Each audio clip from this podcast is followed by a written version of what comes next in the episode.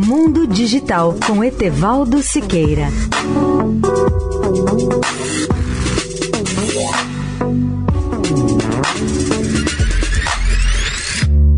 Olá, amigos da Eldorado.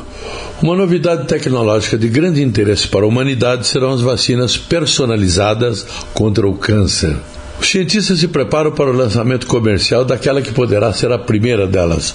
Já foram realizados diversos testes em seres humanos com estímulo positivo das defesas naturais do corpo e que se tornam capazes de destruir apenas células cancerígenas e só elas, ao identificar mutações únicas para cada tumor. Vale ressaltar que essas vacinas são importantes para a medicina porque as quimioterapias convencionais afetam fortemente as células saudáveis e nem sempre são eficazes contra os tumores cancerígenos.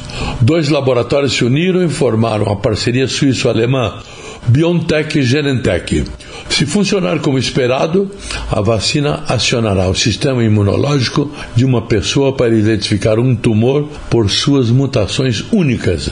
Com isso, será possível interromper muitos tipos de câncer.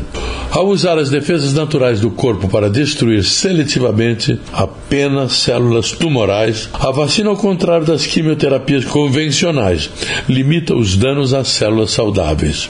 As células imunes atacantes também podem detectar eventuais células cancerígenas perdidas após o tratamento inicial. Etevaldo Siqueira, especial para a Rádio Eldorado. Mundo Digital com Etevaldo Siqueira.